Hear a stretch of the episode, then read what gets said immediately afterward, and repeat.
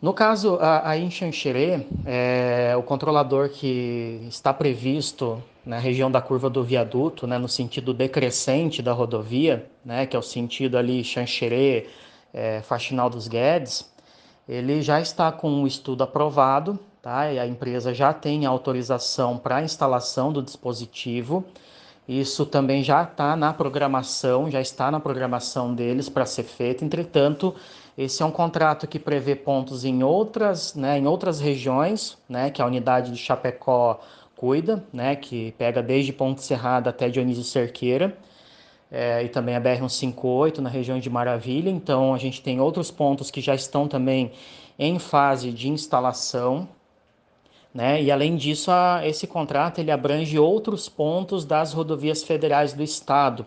Então a gente tem, tem aí outros pontos também que estão previstos na programação da empresa. É, e a gente já está em tratativas para que isso ocorra dentro da, da brevidade que, que o caso requer tá?